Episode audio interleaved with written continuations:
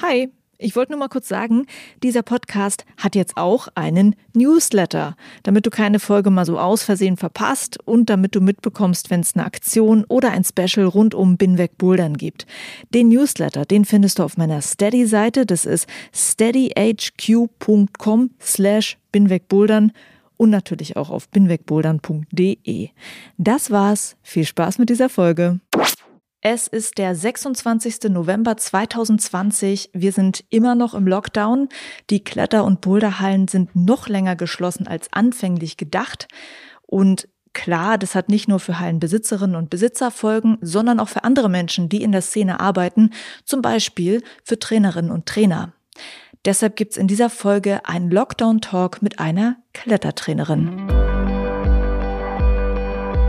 Hi und willkommen zu Folge 76 von Bin weg Bouldern. Mein Name ist Juliane Fritz und meine Gästin heißt Michelle Knaub. Sie ist Klettertrainerin, arbeitet unter anderem für den Kletterleistungskader in Hamburg und inhaltlich hat sie sich spezialisiert auf die mentalen Aspekte im Klettersport. Mit ihr habe ich darüber geredet, wie es ihr geht in Corona-Zeiten, natürlich auch wie es Klettertrainerinnen und Trainern im Moment geht und wie es den Wettkampfathletinnen und Athleten mit Corona geht. Und all das bekommst du jetzt zu hören. Vielen Dank, Michelle, dass du dir die Zeit genommen hast.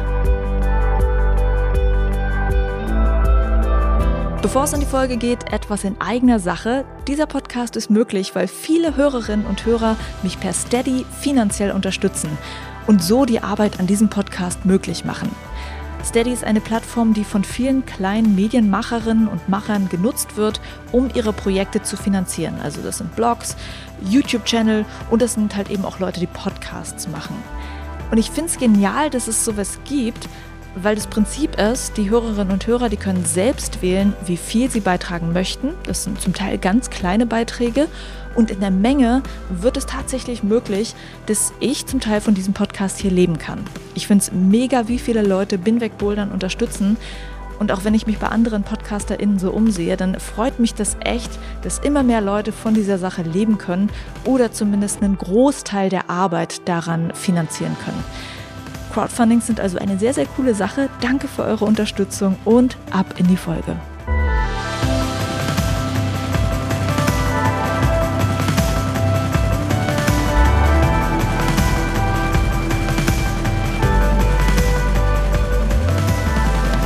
Hallo Michelle, danke, dass du dir Zeit nimmst für das Interview. Ja, hallo Juliane, vielen Dank, dass ich dabei sein kann. Ich habe deinen Podcast auch schon ein paar Mal gehört und wir hätten uns ja auch schon mal fast auf dem Felsheldinnen-Festival erwischt. Da sind wir, glaube ich, so ein bisschen aneinander vorbeigeschlittert. Ja. Umso froher bin ich, dass das jetzt klappt. Ja, sehr schön. Ich genieße das auch ein bisschen, dass man so viele Leute dann irgendwie doch virtuell treffen kann und äh, ein bisschen reden kann. Also ja, schön, dass du mit dabei bist. Und ähm, ganz kurz zu dir. Ne? Du arbeitest als Trainerin und hast so einen Schwerpunkt auf mentalem Training. Mhm. Du arbeitest mit dem Hamburger Kletterleistungskader zusammen, was mhm. ziemlich interessant ist, finde ich, weil ich mir vorstellen kann, dass vielleicht die psychologischen Aspekte, die jetzt dazukommen durch die Corona-Situation, nochmal was ganz Besonderes sind, wo du vielleicht auch was zu sagen kannst, wie man da mit den Athletinnen und Athleten umgeht. Mhm. Also wäre schön, wenn wir darauf eingehen können. Aber vorab will ich natürlich einfach erstmal wissen, wie geht's dir gerade mit dieser Situation, die wir haben? Wir sind nochmal wieder eingeschränkt, wir haben äh, nochmal wieder einen Lockdown. Was geht gerade in deinem Leben? Also zunächst einmal jetzt gerade in diesem Moment geht's mir super. Ich bin irgendwie positiv aufgeregt und total neugierig auf den Podcast. Ich habe sowas noch nie gemacht. Von daher ist irgendwie eine coole neue Situation. Man freut sich ja gerade, finde ich, über neuen Input im Leben, jeden Tag. Grundsätzlich muss ich auch sagen, jetzt mit dem zweiten Lockdown geht es mir besser als mit dem ersten. Der erste, denke ich mal, hat uns ja alle total überfahren und ähm, ja, auch bei mir war das erstmal so ein großes Panikfee irgendwie auf den Augen und ich war in der Situation halt gerade, habe halt im Bus gelebt mit meinem Freund zusammen. Ich hatte mhm. halt auch gar keinen zu Hause und ja, musste erstmal irgendwie organisieren, wo können wir überhaupt hin und zwar so, ja, erstmal so Stress pur. Und jetzt finde ich in dem zweiten Lockdown habe ich da jetzt so meinen Weg damit umzugehen und komme eigentlich ganz gut klar. Auch wenn ich gestehen muss, es gibt immer noch mal so Tage, wo einem echt die Decke auf den Kopf fällt und ähm, ach ja, wo man sich ein bisschen selbst bemitleidet und es irgendwie doof findet und wütend auf die Situation ist, aber das hält sich echt in Grenzen. Okay. Wie war die Situation denn genau? Also du warst gerade mit dem Van unterwegs dann, also Anfang des Jahres. Wo wart ihr denn da? Also ich bin im letzten Sommer, im August sind wir losgestartet. Ich mit meinem Freund zusammen sind mit dem Bus einfach losgefahren. Ich hatte auch meinen festen Job in der Kletterhalle gekündigt. Mein Freund hat seinen Job auch gekündigt. Wir haben die Wohnung untervermietet und sind erstmal einfach los und wollten klettern und irgendwie die Seele baumeln lassen und so ein bisschen das Leben auf uns zukommen lassen habe aber gleichzeitig mit dem Kletterstützpunkt in Hamburg vereinbart, dass wir auf jeden Fall im Kontakt bleiben und dass wir auch mehrfach im Jahr wiederkommen und auch Training geben und wir irgendwie die Verbindung sozusagen zu dem Leistungstraining aufrechterhalten. Und im Februar war es gerade so, dass wir auch ähm, für drei Wochen, war das glaube ich, oder vier Wochen zurück in Deutschland waren. Vorher waren wir in Spanien klettern. Wir haben das Auto in Barcelona stehen gelassen, sind zurück nach Deutschland gefahren, ich habe mehrere Trainings in Hamburg gegeben, mehrere Workshops, unter anderem auch bei dem Felshelden Festival. Und am 15. März sollte der Flug zurückgehen und da war ja gerade dann der totale Lockdown. Und unser Auto stand leider in Barcelona am Flughafen. Was habt ihr denn gemacht? Ach ja, das war das fühlte sich richtig blöd an, weil das in dem Moment ja auch unser Zuhause war. Also wir hatten ja keine Wohnung und die Aufenthalte, die wir in Deutschland hatten, haben wir immer in Wohnungen von Freundinnen gewohnt oder von Freunden. Und das erste, was mir so in den Sinn kam, war, oh Gott, wo sollen wir denn jetzt hin, wenn wir dieses Auto nicht haben? Also wir brauchen doch unser Zuhause. Und wir waren, Gott sei Dank, muss man sagen, mit Freunden zum Urlaub machen da verabredet. Die waren dann schon da unten und die haben das Auto mit zurück nach Deutschland gebracht. Also das war so richtig Glück im Unglück, sag ich mal. Und wie ist dein Sommer dann noch verlaufen? Der Sommer ist dann so verlaufen, dass wir in der fränkischen Schweiz eigentlich hauptsächlich waren. Mhm. Wir waren nämlich dann in der Zeit, wo der Lockdown so richtig hart war, waren wir in der Ferienwohnung von Freunden von uns, die an der Lorelei war und haben so sieben Wochen mehr oder weniger total abgeschieden den da ausgesessen und in der Zeit, ja, haben wir eine Entscheidung gefällt, dass wir in die fränkische Schweiz ziehen wollen. und äh, dann kam eins zum anderen, dann haben wir halt den ganzen Sommer da verbracht und im Grunde halt auch schon nach Wohnungen und nach Häusern geschaut. Und jetzt sind wir gerade in einer Airbnb-Wohnung. Mhm. Also alles so ein bisschen kompliziert mit heimisch sich fühlen, irgendwo ankommen und äh, nicht ganz so die Rückkehr gewesen. Das Jahr hat Pläne durchkreuzt und neue Lebenspläne überhaupt erst ähm, ja nicht möglich gemacht, aber überhaupt erst so die Ideen aufgeworfen dafür. Ja. Das heißt, dann wirst du gar nicht mehr so wirklich viel in Hamburg arbeiten? Dazu gibt es noch keinen Masterplan, muss ich gestehen. Mit dem Felshelden Festival, wo ich auch so Workshops zu mentalem Training gegeben habe und auch schon Workshops, die ich vorher für neue Trainer auch am Stützpunkt gegeben habe, habe ich gemerkt, dass mir dieses Workshop geben und dieses Format irgendwie total Spaß macht und dass ich Lust hätte, darauf irgendwie das mehr zu verfolgen. War dann auch so nach dem Facehelden Festival Feuer und Flammen und hatte so richtig Bock und dachte mir, oh, jetzt baue ich mir eine Internetseite und ja, mache mich so richtig als Trainerin selbstständig und starte durch. Und ja, dann kam halt erstmal Corona und hat das so ein bisschen zerstört, weil ich mir dann auch dachte, okay, in nächster Zeit, wo soll ich denn arbeiten? Die Kletterhallen haben zu, die haben auch, wenn sie wieder aufmachen, echt anderes zu tun, als meine Workshops anzubieten und habe das dann erstmal so auf Eis gelegt. Und jetzt bin ich aber wieder da dran. Also sitze da jetzt eigentlich am Schreibtisch und konzipiere da so ein bisschen. Und die Idee ist schon, mit Hamburg verbandelt zu bleiben in dem Sinne, als dass ich weiter beim Stützpunkt auch sein möchte und eher so im Workshop-Formaten für die Athleten da bin. Zum Beispiel Wochenenden, wo es dann einen Schwerpunkt auf Vorbereitungen auf Wettkampfsituationen zum Beispiel gibt, wo man so Simulationen machen kann aber auch Trainer äh, in Workshops vorbereiten. So was mache ich als Trainer eigentlich auf Wettkämpfen zum Beispiel. Und aber auch gerne so einfach in privaten Kletterhallen Workshops anbieten. Das da auf die Idee hat mich eigentlich so ein Mädel gebracht, die ich auf dem Festival auch kennengelernt hatte. Die meinte, boah, ich, ich komme irgendwie aus Bielefeld, glaube ich, war die. Und sowas, was hier jetzt alles angeboten an Vielfalt, das gibt es bei uns in der Boulderhalle gar nicht. Da gibt es eigentlich nichts in die Richtung. Dass sie das richtig cool fand, dass es das gab. Und bin dann eigentlich auf die Idee gekommen, dass es cool wäre, durch die Boulderhallen Deutschlands zu tingeln und da diese Workshops anzubieten. Mhm. Ja, also das Programm dort war wirklich großartig. Ich glaube, da haben viele gedacht, dass man sowas nicht nur einmal im Jahr haben möchte. Ne? Das ist schon ja, so. voll. Lass uns dann mal über die Arbeit reden. Ähm, da gab es auch einige Fragen zu.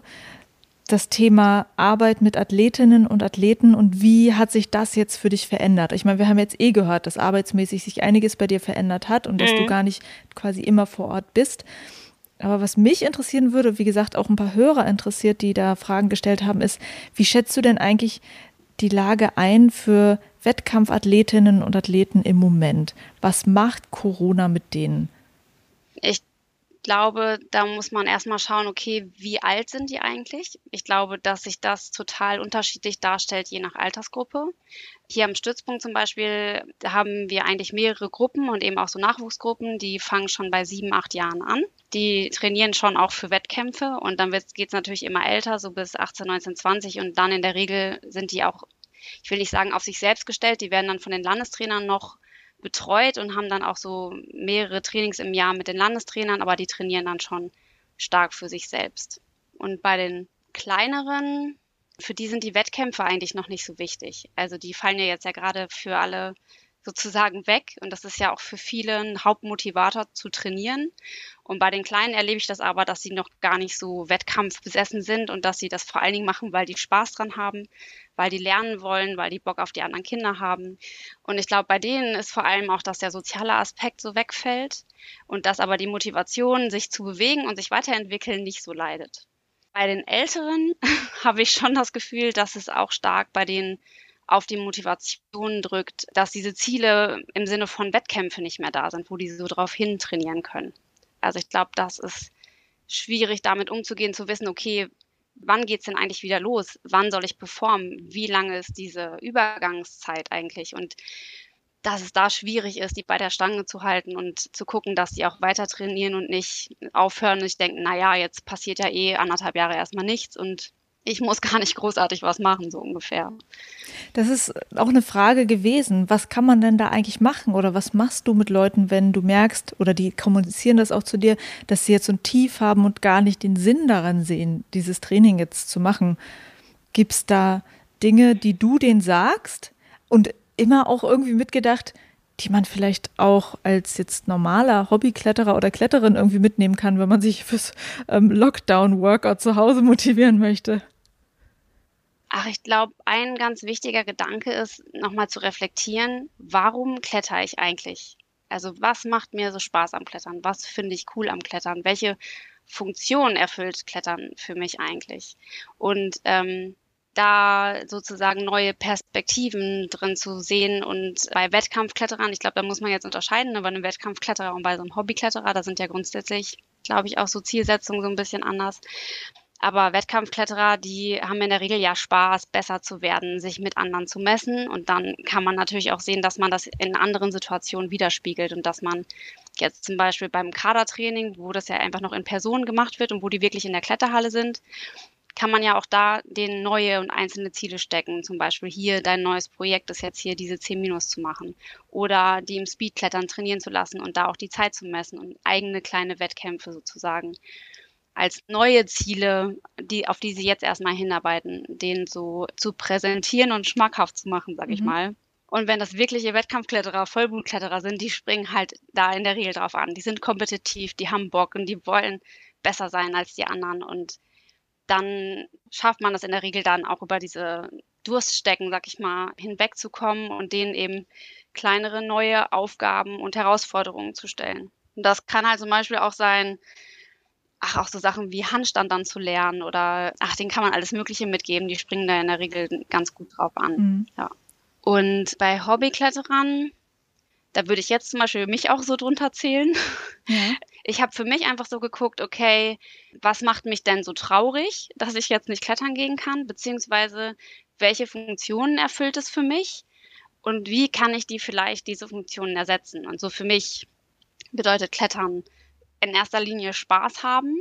Das kann ich gar nicht so genau beschreiben, was das eigentlich ist, aber das erste Mal, als ich in der Kletterhalle war und immer noch, habe ich einfach mega Spaß und gehe da drin auf, ohne dass es irgendeinen anderen Zweck erfüllt dann ist es gleichzeitig so das soziale Umfeld für mich auch, dass ich die Menschen mag, die sich in der Regel in Boulder- und Kletterhallen aufhalten, dass ich viele Freunde da habe, dass ich die halt dann da treffe, wenn ich klettern und bouldern gehe, dass ich es cool finde, draußen die Community zu haben und wenn man in Franken unterwegs ist, dass man super viele Leute trifft, die man kennt und sich mit denen unterhält.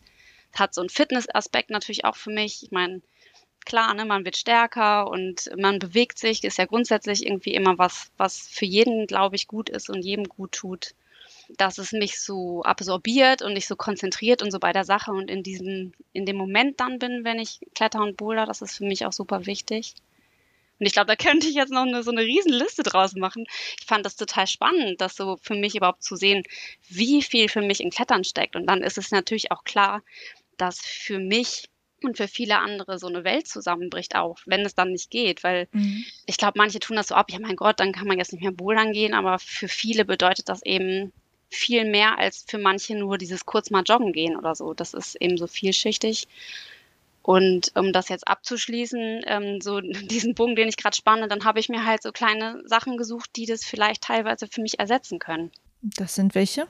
Mm, bei dem was mich so glücklich macht oder was, was meine Aufmerksamkeit so absorbiert, da habe ich schon immer auch total gerne sowas wie Jonglage gemacht oder Diabolo spielen oder ähm, so Poise spielen oder sowas. Wenn ich damit angefangen habe, so mit solchen Sachen rumzuhantieren und dann neue Tricks zu lernen oder so, da habe ich dann auch ja früher auch schon immer so total Raum und Zeit verloren und war total in dem Moment und hatte auch eine totale Geduld und immer wieder neu versucht und hatte da auch so Ehrgeiz, da was zu erreichen. Und damit habe ich jetzt wieder angefangen zum Beispiel. Und klar, das ersetzt jetzt Klettern nicht, aber eben schon so ein Moment Konzentration und auch so Fokus und ähm, Spaß auch an der Sache. Dann Laufen zum Beispiel habe ich angefangen, obwohl das jetzt nicht so mega mein Ding ist, aber einfach so ein bisschen, um fit zu bleiben was so ein bisschen so diesen Sportaspekt vom Klettern und Bouldern so vielleicht so abdeckt und bin auch, verabrede mich zweimal in der Woche mit einer Freundin, wo wir draußen an diesen komischen Trimm dich Faden, ich weiß nicht, ob du sowas kennst, weißt du, so ja, Klimmzugstangen und solche Sachen, die ja manchmal genau, da machen wir dann immer so ein kleines Workout. Und gleichzeitig ist das zum Beispiel auch die soziale Komponente, dass ich eben doch jemanden dann auch habe, mit dem ich mich dann immer mal treffe. Das ist jetzt eben nicht die Vielzahl von Leuten, die man vorher hatte, aber auch das ist eben so ein bisschen sozial und die Herausforderung, die mir Klettern stellt, die habe ich mir jetzt selber neu gestellt, indem ich äh, jetzt noch eine Fortbildung zur Ernährungsberatung mache. So jetzt sitze ich halt da und muss halt lernen und habe irgendwie auch was, was mich wieder so herausfordert. Ja, und so habe ich mir jetzt so mein kleines Puzzle zusammengestellt, was Klettern nicht ersetzt, aber es ein bisschen erträglicher macht, sag ich mal. Ja, was ich da auch gerade interessant fand, dass du gesagt hast, dass du versuchst dich zu erinnern, was du schon mal toll fandest, was auch so in die Richtung ging. Das ist, glaube ich, etwas, was man selten macht, so mal so zurückzufühlen. Vielleicht, ich habe irgendwo auch mal gelesen, dass man mal überlegen soll, was hat einen als Kind eigentlich so gecatcht? So, mhm. wo hatte man Spaß dran? Und vielleicht kann das ja auch sowas sein, oder? Ja, genau. Also das ist auch, glaube ich, der Weg, wie ich darüber dahin gekommen bin, weil ich weiß nicht, wie es dir geht, aber wenn ich mich versuche, an das Leben zu erinnern, bevor ich eine Kletterin war, ja. Das äh, meine ich nicht nur beruflich, sondern vor allem auch so, dass ich mich als solche bezeichnet habe und das so mein Leben eingenommen hat, weiß ich manchmal gar nicht so genau, was habe ich denn davor eigentlich gemacht? Wie habe ich denn meinen Tag so rumbekommen? Und da musste ich schon so ein bisschen graben tatsächlich, um, um da diese Sachen zu finden, aber es gibt die natürlich. Und ich finde, die sind auch wichtig, dass man sich nicht so eindimensional sieht weil das macht einen natürlich auch sehr verletzlich und das bespreche ich auch gerne auch mit so Wettkampfathleten. Wenn das das Einzige ist, was es in deinem Leben gibt und das Einzige ist, was dir Wert gibt, dann ist es natürlich umso wichtiger und umso schlimmer umgekehrt, wenn Wettkampfergebnisse schlecht sind. Wenn man aber weiß, dass man andere Talente hat, dass man andere Sachen hat, die einem auch wichtig sind, dann ist es nur ein Teil aus einem eigenen Leben und dann ist es eben auch nicht so ein Weltuntergang zum Beispiel, wenn man bei einem Wettkampf mal schlecht ist oder wenn man einen Boulder nicht hochkommt oder wenn man eine Kletterroute nicht schafft oder so, weil das eben so ein bisschen dann in Relation gesetzt ist und dann auch für sich weiß, okay, das hat nicht gut geklappt oder da bin ich jetzt gerade nicht so gut drin, aber ich habe ja auch noch andere Qualitäten. Klettern ist nicht mein, meine gesamte Persönlichkeit, es gibt auch noch was anderes. Ja, das ist sicherlich ein wichtiger Aspekt. Ähm, und vielleicht denkt man nicht so gerne drüber nach, weil man natürlich einfach immer nur das machen möchte, worauf man jetzt gerade Bock hat. So, ne? Und das mhm. ist dann meistens Klettern oder Bouldern. Ja. Ähm, aber dann ist man halt jetzt tatsächlich mal gezwungen, das zu tun. Ich schaue noch mal drauf, was da noch mhm. an Fragen von Hörerinnen und Hörern kam. Auch sowas wie, wie haben sich die Trainingsinhalte konkret geändert? Aber ich meine, hast du gesagt, okay, da macht man jetzt so kleine Challenges einfach für die Leute, so Wettkämpfe. Ist das schon die Hauptänderung bei dem Training? Oder gibt es da auch noch andere Dinge, wo man sagt, okay, wir können das und das jetzt nicht machen, deshalb machen wir jetzt lieber das und das? Ich glaube, da ist auch ein starker Unterschied eben zwischen denen, die ähm, Präsenztraining tatsächlich wahrnehmen können gerade und denen, die das online machen. Weil natürlich der Riesenunterschied ist, die, die in die Kletterhalle gehen können, die können tatsächlich klettern und die, die Online-Training bekommen, die können in der Regel nicht klettern. Wonach ist das aufgeteilt? Tatsächlich dürfen gerade halt nur Kaderathleten, also offiziell im, Landes-, im norddeutschen Landeskader, die da drin sind, die haben Zugang zu der Kletterhalle. Alle anderen, die im Stützpunkt sind, die noch nicht in den Kader aufgenommen worden sind, aber ne, dafür trainieren, sag ich mal, die dürfen halt nicht in die Kletterhalle. Das ist eine offizielle Regelung. Also die zählen nur zu dem Profileistungssport in dem Sinne.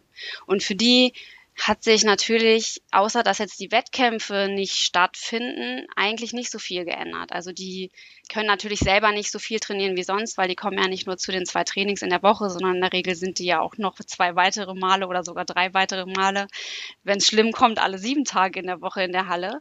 Aber die Inhalte in dem Training selber sind natürlich schon ähm, Techniktraining, Taktiktraining. Da hat sich gar nicht so viel geändert, außer dass es vielleicht gerade nicht der Trainingsplan so strukturiert ist im Sinne von, jetzt machen wir eine Aufbauphase, jetzt kommt eine Maximalkraftphase, jetzt kommt eine Ausdauerphase und dann kommt die konkrete Wettkampfvorbereitung. Diese Struktur gibt es eben gerade nicht, weil die auch keinen Sinn macht sondern da wird an eher allgemeingültigen Sachen, also so an der Technik, an der Taktik, an der Maximalkraft halt viel gearbeitet, weil das das ist, was erstmal ähm, wo man ewig dran arbeiten kann, sage ich mal. Und dann ganz konkret, wenn dann jetzt klar ist, okay, dann kommen wieder Wettkämpfe, dann macht es auch erst Sinn, jetzt großartig zum Beispiel Ausdauertraining zu machen.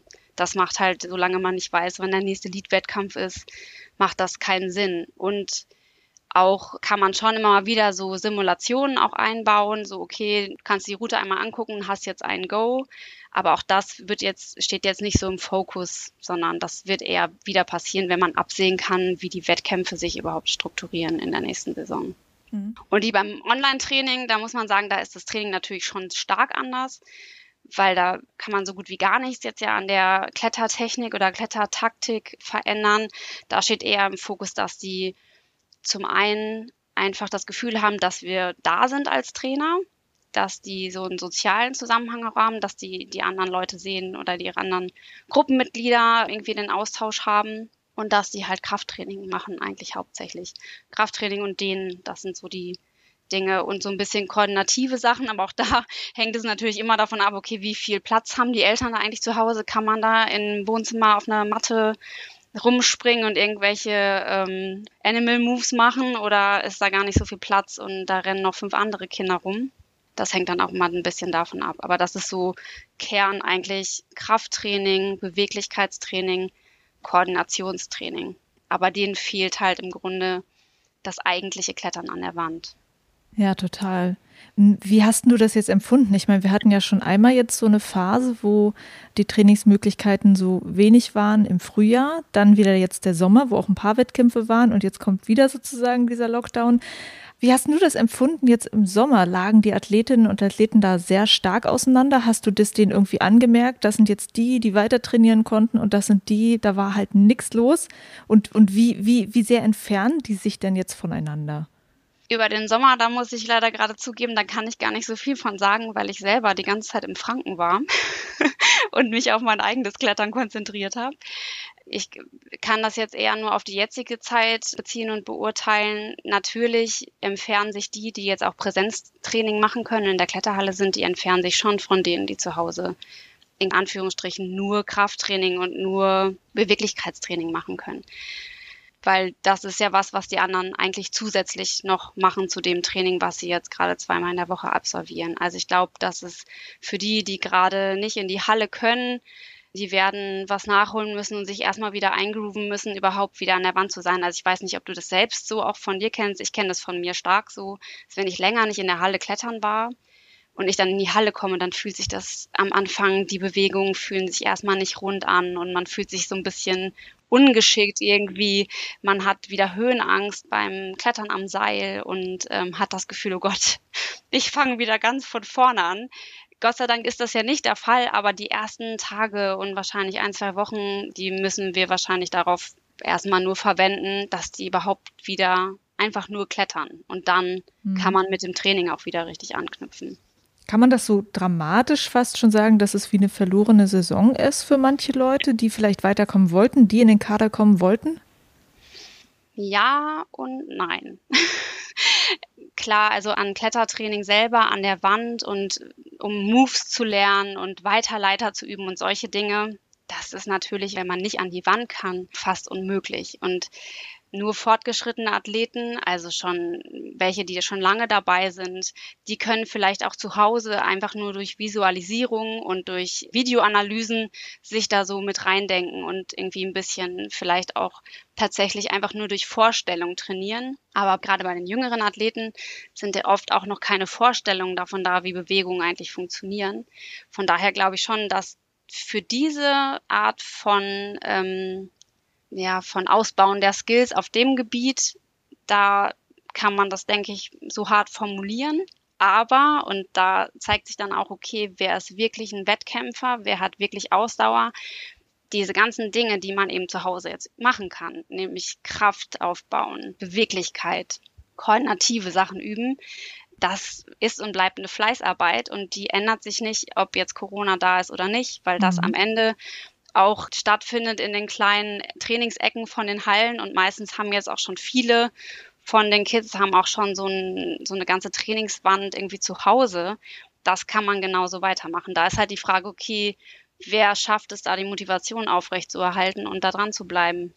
Und ich glaube auch, dass es vielleicht sogar positiv sein kann, dass man nicht so abgelenkt ist. Also dass das auch was ist, worauf man sich so stürzen kann gerade, weil das nicht so viel anderes gibt, was man vielleicht auch machen kann. Ja. Sich mit Freunden treffen. Ich bin zum Beispiel auch eher sehr trainingsfaul, muss ich gestehen. Die Trainerin, die trainingsfaul ist. Ja, ganz genau. Und es fällt mir schwer, mich wirklich über einen längeren Zeitraum auf solche Sachen zu konzentrieren und da auch wirklich dran zu bleiben. Also angefangen habe ich schon ganz oft irgendwelche super Trainingspläne, die ich mir selbst geschrieben habe, selten dann durchgezogen, weil es eben auch noch so viel andere Sachen in meinem Leben gibt, die mir Spaß machen, auf die ich Lust habe und irgendwie hat das dann auch immer so ein bisschen überlagert und jetzt gerade gibt es eben nicht so dieses, ich sag mal so, weggehen und feiern, sich mit Freunden treffen, ähm, einfach so, da gibt es halt ganz viele Sachen nicht mehr und das macht es für mich jetzt zum Beispiel gerade ein bisschen leichter, regelmäßig mich ans Fingerboard zu hängen. Mhm, okay. Ja. Hm, es gab noch eine Frage, die ich auch interessant fand, ist, glaubst du, dass es auch einen positiven Effekt hat, dass die Athletinnen und Athleten nicht so einen Termin- und Leistungsdruck haben im Moment? Mmh ich finde das schwer, das allgemein stellvertretend für die Athletinnen und Athleten zu beantworten, weil doch ja jeder sehr individuell reagiert auf die Krise. Ich glaube, dass man das nicht so genießen oder sehen kann, weil im Grunde doch eher der Stress da ist und viel gesehen wird, was man jetzt gerade alles nicht machen kann. Ich glaube, das ist eher was für, weiß ich nicht, wie ich das sagen, schon so für etwas reifere Persönlichkeiten, die das auch so sehen können, okay, jetzt komme ich zur Ruhe, das ist eigentlich gut, ich bin eigentlich so in einem Hamsterrad im Job gerade und es ist super, dass ich mal wieder in Ruhe kochen kann, aber ich glaube gerade für Junge, mhm. dass das keinen positiven Einfluss auf die hat unbedingt. Also jetzt im Sommer vielleicht, wenn man viel rausgehen konnte, aber jetzt in der speziellen Situation jetzt, glaube ich, würden die alle lieber gerne einen vollen Wettkampfplan haben, als gar keine Wettkämpfe zu haben. Mhm. Wäre jetzt meine Einschätzung auf jeden Fall. Ja, stimmt. Das ist, glaube ich, sehr abhängig davon, in welcher Lebenssituation man ist, wie gut man das dann findet. Mhm. Was ich so gemerkt habe, ich habe ja nur die Leadmeisterschaft und die Bouldermeisterschaft ähm, auch die dann stattgefunden hat, äh, den Livestream wieder moderiert dieses Jahr. Mhm. Und da war ja in den Bedingungen so vom DRV, also der DRV hat ja so ein Sicherheitskonzept auch gehabt, so ein Hygienekonzept. Und da stand wirklich so dick fett oben, wer hier irgendwelche Erkältungssymptome hat, kommt hier nicht rein. So, mhm. so ungefähr. Also das ist jetzt nicht der genaue Wortlaut. Aber ich habe mir echt Stress gemacht vorher, weil ich habe mich ja vorbereitet auch darauf. Ne? Da, da steckt ja auch ein paar Tage Arbeit drin, genauso wie Athleten halt einige Tage Vorbereitung in so einen Wettkampf stecken. Und mhm. selbst ich habe gedacht, ey, wenn ich mir nur einen kleinen Schnupfen jetzt irgendwo hole, ne, dann ist das jetzt alles für die Katz. Und mhm. das hat mich auch unter Druck gesetzt, total. Also dann habe ich auch gedacht, so das ist ja auch einfach krass, ne, wenn die dann jetzt für Wettkämpfe trainieren, die wenigen, die stattfinden, und dann kommt ein kleiner Husten, kleiner Schnupfen, muss ja nicht Corona sein, und dann sind sie weg erst. Also für den Wettkampf können sie nicht mitmachen. Mhm. Hast du das auch so mitbekommen? Nee, das habe ich nicht so konkret mitbekommen, aber ich kann mir das einfach super gut vorstellen und ich kann mir auch vorstellen, dass man da in so ganz starke Gewissenskonflikte kommt. So, oh, mache ich das jetzt trotzdem? Sag, verrate ich jetzt jemandem, dass ich heute Morgen Halskratzen hatte oder gehe ich da jetzt hin? Ich habe da jetzt so viel investiert. Ich glaube aber, das ist grundsätzlich ganz schwierig für Athleten, gerade auch jetzt in Moskau, die Geschichte. So, mhm. ich fand das auch schwierig das nachzuvollziehen, warum dieser Wettkampf jetzt stattfindet, mhm. weil der in meinen Augen doch so viel Stress für die Athleten bedeutet und auch fand ich doch auch echt, ja, in Fairness-Sachen auch so ein bisschen. ich mir dann eine Frage gestellt habe, ist es eigentlich so fair? Muss das sein? Und auf der anderen Seite, ja, sehe ich auch wieder, da haben sich jetzt Athleten vorbereitet, die wollen da gerne hingehen. Also ich habe da auch gar keine klare Pro- oder Kontra-Meinung drüber. Aber ich sehe so beide Seiten. Mhm den Bock darauf, auch auf Wettkämpfe zu gehen. Ich habe das auch bei so vielen Athleten, auch auf Instagram oder so gelesen. Boah, wahrscheinlich der letzte Wettkampf dieses Jahr. Ich freue mich wieder, wenn es wieder losgeht und so. Ich meine, mhm. das ist ja was, wofür die brennen, wofür die leben und wo die Bock drauf haben, wo sie unfassbar viel Zeit reinstecken. Ja, ja, aber das mit Moskau finde ich auch so, ne? Ich bin da auch, also es gab dann auch mal eine Zeit, wo ich dachte, ja, muss das denn jetzt sein? Aber ich muss sagen, ich habe so Bock, dass es jetzt stattfindet, also das als Zuschauerin natürlich mhm. zu sehen. Ich freue mich mhm. so darüber, dass es stattfindet. Ja, aber es ist sehr, sehr schwierig wahrscheinlich gewesen zu entscheiden, ob man es jetzt macht oder nicht, ne? Ja. Mit wem fieberst du gerade mit? mit allen. mit allen. Ach, ich äh, tatsächlich bin ich da nicht so parteiisch. Ich, ich fieber mit mit demjenigen, der am besten Performance abliefert. Also ich meine, da kommen ja immer wieder so Überraschungen auch mal hoch, wo man sich denkt, wow, das hatte ich gar nicht auf dem Schirm, dass es die Person überhaupt gibt. Ich meine, gerade bei den Japanern, die sind jetzt ja gerade nicht so da am Start, aber ne, da es kommen ja auch immer wieder neue Leute hoch und ich bin da total neugierig und offen und freue mich da irgendwie. Eigentlich, ich glaube, ich hatte mal die Anna Stör. Die war mal, die ja. war mal so eine richtige Lieblingsathletin. Bei der habe ich immer so richtig total mitgefiebert. Ich kann dir gar nicht sagen, woran das lag oder warum, aber seitdem habe ich gar nicht mehr so ein totales Idol, wo ich da sitze, ja, ja, komm, sondern ich finde es einfach cool zu sehen, was die da eigentlich für Leistung bringen, was da mhm. möglich ist und wie sich das auch immer noch weiter steigert. So, das ist ja einfach in Dimensionen, die können wir uns ja wirklich nicht vorstellen. Also mhm. wenn man da ja schon mal gestanden hat und mal solche Boulder, so die Starts angefasst hat, da kann man ja nur in Demut auf die Knie fallen. Ja. Ja, das machst du wahrscheinlich öfter als ich, aber wenn man mal so eine Wettkampfsimulation in irgendeiner Halle hat und danach die Boulder mal angucken kann, ähm, ja okay, ich habe den ersten Zug geschafft, wow. Ja. Oder fast. Ja. Das ist schon so. Kommen wir mal weg vom Thema der Arbeit mit den Athletinnen und Athleten. Ähm, ich habe ja auch dir so ein paar offene Fragen einfach schon vorher gestellt für dieses Gespräch und habe gefragt, ob du noch mh, hm, innerhalb der Kletter-Community es ein Thema gibt, was dir so aufgefallen ist in letzter Zeit, was vielleicht auch ein bisschen untergeht. Also ich zum Beispiel in meinem Podcast habe gemerkt, ich habe jetzt sehr viel über die Lage der Kletter- und Boulderhallen geredet und dann dachte ich so, mhm. ne, aber es gibt ja auch noch andere Sachen, oder? Mhm. Also vielleicht geht da auch bei mir ein bisschen was unter. Was ist dir in deinem Kosmos so aufgefallen in der Kletterszene, welche Entwicklung es da jetzt gibt, die ähm, positiv sind, negativ sind, wie auch immer? Mhm. Was mir aufgefallen ist, ist, diesen Sommer war ich halt drei Monate im Franken und ähm, ich glaube, das knüpft auch so ein bisschen an eine von deinen Folgen schon an. Ich glaube, das war die letzte oder vorletzte Folge, wo es eben darum ging, es werden immer mehr Kletterer draußen und so das Verhalten, was sie da so an den Tag legen und Boah, ich fand schon leider echt auffällig, dass viele dabei waren, die sich einfach nicht an die Regeln halten und ähm, ja, wo so ein ungutes Gefühl hochkommt, wo man sich fragt, okay, wo soll das hinführen? So, ne? Wir mhm. sind, sind eh so viele und ich meine, man darf sich nicht darüber beschweren, dass es viele sind, weil man selber ist Teil von diesen vielen Menschen. Und jeder andere empfindet das ja auch so, oh Gott, so viele Leute am Fels. Aber ja, wir sind das alle zusammen, dass wir diese Masse ausmachen. Also finde ich, darf das gar nicht so im Vordergrund stehen, aber vielmehr so dieses, wie gehen wir denn mit diesen vielen Menschen um? Die draußen unterwegs sind und diese Standards und Regeln, dass diese einfach so wichtig ist, dass man das weiter verbreitet und dass man es eigentlich nicht oft genug sagen kann. So Leute, stellt euch auf die Parkplätze, parkt keine Einfahrten zu. Wenn schon extra Privatgrundbesitzer Schilder aufstellen, dass man da nicht parken darf, dann macht es doch bitte auch nicht. Also ist auch manchmal, dass ich mich frage, was denken die sich denn da eigentlich? Vielleicht haben die auch kein Auge dafür. Ne? Das ist ja so wahnsinnig vorwurfsvoll manchmal äh, oder dass man da so ein bisschen wütend wird, aber vielleicht wissen die es auch in dem Moment gar nicht besser. Dieses, ich gehe in den Wald und pinkel und schmeiß mein Papier dahin. Wenn man vielleicht vorher nicht so einen Bezug zu Natur hatte, noch nie in die Verlegenheit großartig gekommen ist, dass man irgendwie in den Wald pinkeln musste, vielleicht weiß man dann einfach nicht, dass man das Papier dann besser mitnimmt und nicht da liegen lässt. Ne? Also mhm. das ist irgendwie, ich fühle mich da auch so schwierig, wie ich mich da positionieren will. Man möchte da auch ja nicht als Felsmutti irgendwie rüberkommen, die halt schimpft, weil ich das schon erlebt habe, so ich gehe halt weiter weg vom Felsen, gehe so um die Ecke, muss halt pinkeln und ich habe halt gesehen, ein Mädel vor mir war gerade auch erst pinkeln und dann liegt da halt das Papier und daneben ist die Pfütze und es ist so klar, okay, ja, das ist frisch, das war von gerade eben.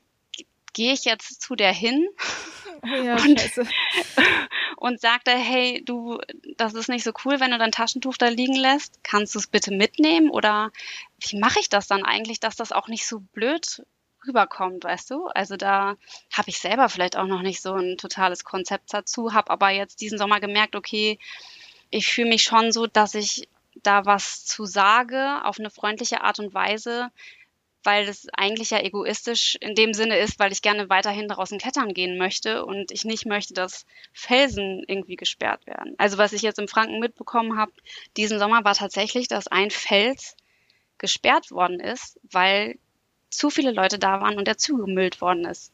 Und der ist jetzt bis nächstes Jahr im September komplett gesperrt. Einfach nur, weil das da alles voll mit Taschentüchern, mhm. Müll und äh, total breit zertrampelten Wegen war. Und ähm, ja, ich glaube, da müssen wir irgendwie alle zusammenhalten und vielleicht auch alle den Mut zusammennehmen, dass wenn man das bemerkt am Fels, das auch dann sagt. Ähm, aber ja, das ist sowas, was mir da auf jeden Fall negativ aufgefallen ist.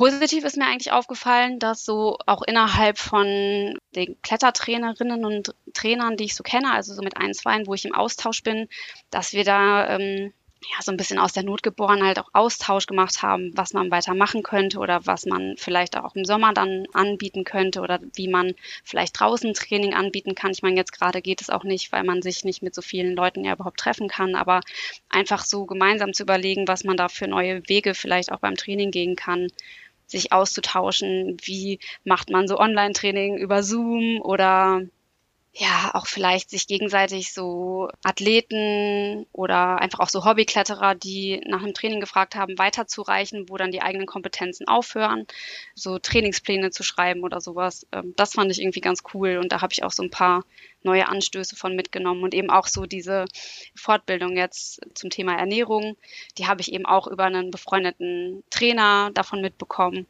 und wusste eben auch, dass er die gut findet und ähm, ja, habe mich dann dazu entschieden, die zu machen. Und ich glaube, ohne den Austausch, ich glaube, ich wäre gar nicht drauf gekommen. Und jetzt ist es richtig cool. Das ist jetzt halt so ein, ein, Teil von meinem Alltag. Jetzt sitze ich so montags bis freitags, das ist so ein bisschen wie Arbeit sozusagen, immer vormittags zwei bis drei Stunden und ähm, beschäftige mich halt mit diesem Thema. Ja, cool. Aber das ist interessant, ähm, dass es eine andere Art des Kommunizierens stattfindet, notgedrungen und dann dadurch neue Kontakte ähm, stattfinden und man dadurch, dass man sich eine Alternative überlegen muss, auch einfach neue Ideen in diesen Trainingsalltag äh, mit reinkommen anscheinend. Ne? Mhm, genau. Grundsätzlich als Klettertrainer gerade unterwegs zu sein, ist nicht der allerbeste Job. So, die Hallen sind halt alle zu. Aber es ist schön, dann mit den anderen sich auszutauschen und das auch so deren, wie die damit umgehen, zu hören. Man fühlt sich dann einfach nicht so allein und ich finde, das macht es schon immer die Situation schon mal fühlt sich besser an. Oder auch so zu den Hilfen zum Beispiel. Was kann ich für Hilfen beantragen? Das ist ja überhaupt nicht leicht, da irgendwie durchzusteigen. Und da war eben auch ein anderer Trainer, der mich im ersten Lockdown quasi darauf hingewiesen hat. Da waren hier in Hamburg so bestimmte Hilfen. Da wäre ich alleine auch nicht drauf gekommen, dass ich da hätte was beantragen können. Also das ist irgendwie ein cooler Zusammenhalt und gibt einem so ein bisschen Rückhalt irgendwie, so dass man nicht alleine alleine so am Schreibtisch sitzt, sondern dass alle alleine am Schreibtisch sitzen. Das macht es leichter. Mhm. Magst du das mal ähm, genauer erzählen, was es bedeutet? Also du bist freiberuflich unterwegs in dem mhm. Bereich mhm. und ähm, hast dann im ersten Lockdown Hilfen bekommen. Ähm, mhm. war das so, dass das all deine Ausfälle, die du hattest, kompensieren konnte? Und wie ist es jetzt? Was passiert jetzt gerade, auch finanziell? Ähm, für mich ist die Situation etwas komplizierter, weil ich bis August letzten Jahres als festangestellte Trainerin gearbeitet habe und dann ja erst gekündigt habe und dann erstmal gereist bin. Das heißt, es stand nicht in meinem Fokus überhaupt zu arbeiten, sondern das, was ich an Arbeit gemacht habe, war eher so, okay, ich halte lose Kontakt zu der Branche, sag ich mal, und zu, zu dem Stützpunkt in Hamburg und eben auch zu ein, zwei Kletterhallen. Aber ich habe ja keinen Arbeitsalltag in dem Sinne gehabt und auch keinen Fokus darauf, jetzt Akquise so zu betreiben. Entsprechend war die Hilfe, das war so eine, ich kann es dir gar nicht mehr so genau sagen, das war auch super Hamburg-spezifisch. Das war einfach so ein, okay, du bist selbstständig, zack, hier hast du eine kleine Unterstützung. Das war jetzt aber nicht das, hätte ich jetzt viel gearbeitet, hätte das mir jetzt nicht aus der Klemme geholfen, sag ich mal. Für mich ist die Situation ja besonders, weil ich mir logischerweise vorher Geld angespart habe, weil ich wusste, dass ich in diesem Jahr ja reise und nichts verdiene. Entsprechend ja, war das für mich und ist auch nach wie vor für mich noch nicht so stressig, dass ich mich bedroht fühle sozusagen oder denke, oh Gott, bald geht mir total das Geld aus. Aber jetzt ist schon der Moment, wo ich langsam zusehen muss, wieder so back on track. Jetzt muss es langsam ähm, sozusagen mal losgehen, weil sonst ändert sich natürlich die Situation auch. Mhm. Und jetzt mit den momentanen Novemberhilfen zum Beispiel, das bringt ja jemandem wie mir, die sich gerade erst selbstständig gemacht hat, und noch nicht großartig was verdient hat. Also das ist vernachlässigbar, was ich da verdient habe. Ich habe jetzt sozusagen eigentlich keine Unterstützung. Und klar, die Zukunft sieht jetzt gerade auch erstmal nicht so super aus. Du hast also eine besondere Lage jetzt und die Kollegen, mit denen du so redest, wie erlebst du das da? Kann man da sagen, dass dann schon Trainerinnen und Trainer anfangen, sich umzuorientieren, sich andere Betätigungsfelder suchen, weil sie merken, ist jetzt auch nicht gerade in Aussicht, wie schnell ich den nächsten Job kriege? Grundsätzlich ist Klettertrainer ja ein Job, mit dem man auf keinen Fall reich wird, muss man ja mal so ganz äh, offen und ehrlich sagen. Und in der Regel auch ein Job, den keiner nur ganz alleine macht. Also da gibt's einen Urs Stöcker, klar, der trainiert so das Nationalteam. Natürlich ist das sein Fulltime-Job, aber in der Regel sind die Klettertrainer, die ich so kenne, das sind alles nur ähm, so Halbtagsjob oder sogar 450 Euro Basis oder eben selbstständig. Aber in der Regel haben die noch irgendein weiteres Standbein. Also die meisten haben noch eine, einen anderen Job, den sie gerade machen können. Und von den Klettertrainern, die angestellt sind, das sind auch super, super wenige ja, die können sich halt glücklich schätzen. Ne? Die sind wahrscheinlich in, sind in der Regel ja in Kurzarbeit. Und bei den anderen, ja, da kann man einfach nur sagen, es ist so ein bisschen Pech gehabt. Man geht da relativ dann leer aus. Mhm. Weil es eben auch, wie gesagt, jetzt im Klettertraining jetzt noch nicht so etabliert ist. Ich hoffe, dass sich das auch ändert, aber dass man so wahnsinnig viel Geld auch damit verdient. Ja, du scheinst ja zumindest darauf hinzuarbeiten, auch wenn du dich weiterbildest und so, dass du da mhm. Fuß fassen möchtest. Was heißt, was machst du denn noch, wenn ich das fragen darf? Ich kann dir mal sagen, was ich ursprünglich gemacht habe. Ja. Ich habe ursprünglich Kultur- und Medienmanagement studiert. Oh, das ist ähnlich wie was ich gemacht habe.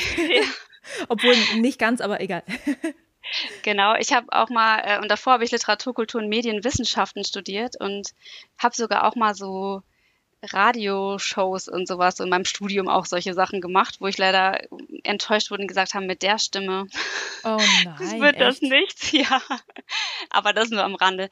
Nee, äh, und genau, nach dem Studium Kultur- und Medienmanagement habe ich bei Globetrotter angefangen zu arbeiten im Bereich Kommunikation und bin dann da Pressesprecherin geworden. Das war so mein Hauptjob, der dann aber irgendwann auch dazu geführt hat, dass das einfach zu viel Arbeit in meinem Leben war. Also der Job hat mir grundsätzlich total viel Spaß gemacht, aber hier so Stichwort Life-Work-Balance, äh, das war nicht so richtig cool mehr am Ende und da bin ich dann sozusagen, ja, wie soll man sagen, ich bin dann da ausgestiegen und habe so gemerkt, okay, Auszeit, das funktioniert für mich nicht mehr und bin auch da schon mal lange gereist, zwei Jahre lang. Und dann bin ich wiedergekommen und irgendwie so in das Klettertrainer-Dasein gerutscht und habe dann in den letzten Jahren den Stützpunkt hier mit aufgebaut und ja, das hat, da kam es irgendwie so eins zum anderen. Ich glaube, am Anfang war das fast eher so ein bisschen wie so ein Notnagel. Okay, was kann ich denn eigentlich noch? Ich mag klettern, okay, ich werde Klettertrainer so ungefähr. Im Laufe der Zeit habe ich gemerkt, dass mir das total Spaß macht, dass ich das richtig cool finde und ich eben auch die unterschiedlichen Facetten total mag. Also ich finde Wettkampfklettern cool, das macht richtig Spaß. Ich mag auch so die Herausforderungen mit Athleten zu arbeiten, die auf einem sehr hohen Niveau unterwegs sind. Und gleichzeitig finde ich es aber genauso cool, auch so in meinem Job in der Kletterhalle einfach nur so einen Vorstiegskurs zu machen mit Leuten, die sie noch gar nicht tief drin sind, aber einfach, ja, das denen zu vermitteln, mit denen Sturztraining zu machen. Ich finde es super cool, auch so diese Aha-Erlebnisse zu erleben bei Menschen, die Angst beim Vorsteigen, beim Klettern, beim Bouldern haben vom Stürzen die Angst zu nehmen und dann zu sehen, boah, geil, wie viel Freude die jetzt plötzlich haben können, ohne dass die ständig so dieses Panikpee in den Augen haben müssen. Das ist irgendwie, ach, weiß ich nicht, ob man das Berufung nennen kann, aber ich merke so richtig, das ist irgendwie richtig cool und ich habe Lust, das weiterzumachen und weiter zu verfolgen. Und ich mag irgendwie alle Bereiche total gerne, die damit zusammenhängen und finde es ein super spannendes Feld.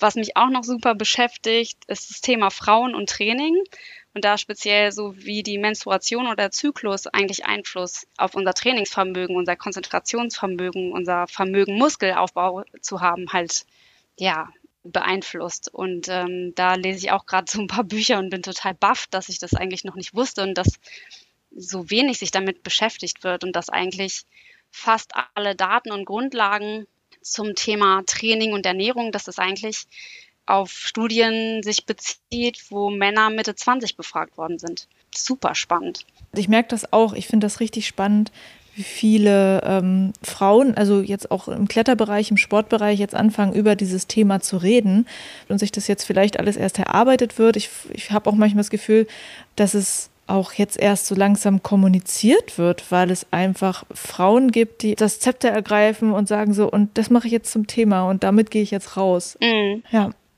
Dann, Michelle, äh, das war jetzt sehr cool und interessant. Ich fand es auch schön, wirklich diese genauen Einblicke mal zu bekommen in diese Trainingssituation, wie sie jetzt gerade ist. Auch zu hören, wie du gerade mit der Lage umgehst und wie das dein Leben jetzt beeinflusst hat. Ich danke dir, dass du das mit uns geteilt hast. Ja, vielen Dank, dass ich dabei sein durfte. Und ich fand es total inspirierend, auch mit dir zu sprechen und die Hörerfragen auch zu hören, weil das sind ja auch immer wieder neue Denkanstöße. So, ah ja, coole Frage, habe ich noch gar nicht so richtig drüber nachgedacht oder weiter in die Richtung zu gehen. Und ähm, ja, richtig cool. Danke.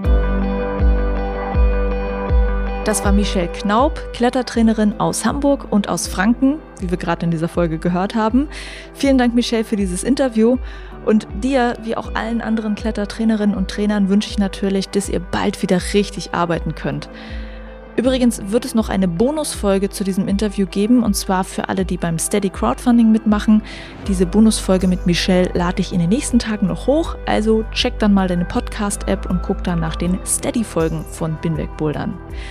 Das war's für diese Episode. Juliane mein Name und ich bin weg Homeworkouten. Das klingt richtig übel, oder? Bin weg Homeworkouten.